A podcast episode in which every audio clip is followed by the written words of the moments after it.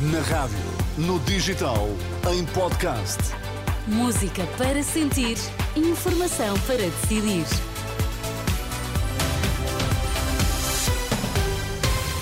Informação para decidir neste dia de Natal. Quais são os destaques a esta hora? Boa tarde. Boa tarde. Primeiro-Ministro de Israel avisa que a guerra contra o Hamas vai prolongar-se. GNR não prevê grande afluência de trânsito para as próximas horas.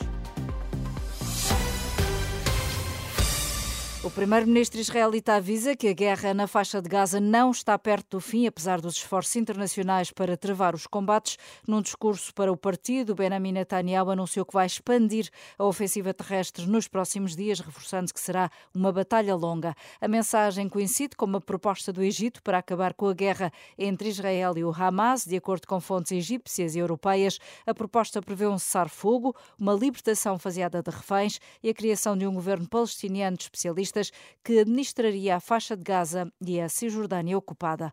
Hoje, o Papa Francisco rezou pelo fim da matança de inocentes no Médio Oriente, apelando ao mundo que seja corajoso e diga não ao negócio do armamento. Na sua mensagem de Natal, o Papa Francisco apelou ao fim das operações militares em Gaza, à libertação dos reféns e à abertura de corredores humanitários. Hoje foi dia das habituais missas de Natal. O Patriarca de Lisboa alertou para os riscos de uma crise ética. Dom Rui Valério antecipou os desafios do próximo ano nomeadamente as eleições legislativas antecipadas, alertando que vivemos a atrocidade da bipolarização. Vivemos hoje, culturalmente, a atrocidade da bipolarização, que impõe a obrigatoriedade da provocação, do confronto inconciliável, que apenas gera divisão e é incapaz de fomentar uma cultura de cooperação e inclusão de que tanto necessita o nosso país, particularmente num momento tão decisivo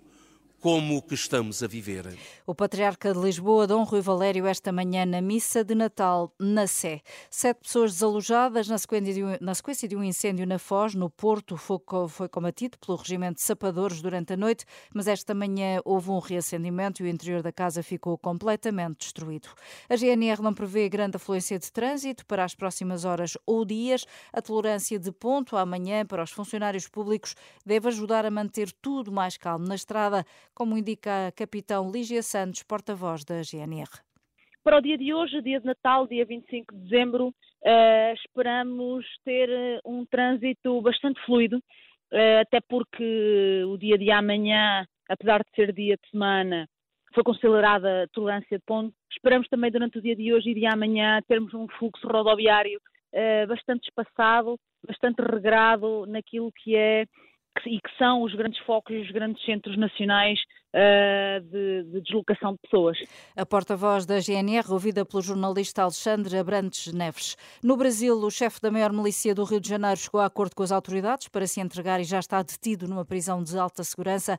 Luís António da Silva Braga, conhecido como Zinho, estava fugido da justiça desde 2018. Já está, entretanto, a caminho da Índia, o avião que esteve retido em França desde quinta-feira por suspeitas de tráfico de pessoas. As autoridades francesas interrogaram os mais de 300 passageiros, todos indianos, e hoje deram luz verde à descolagem do aparelho. Cerca de 25 pessoas decidiram ficar em França e pedir asilo, incluindo cinco menores.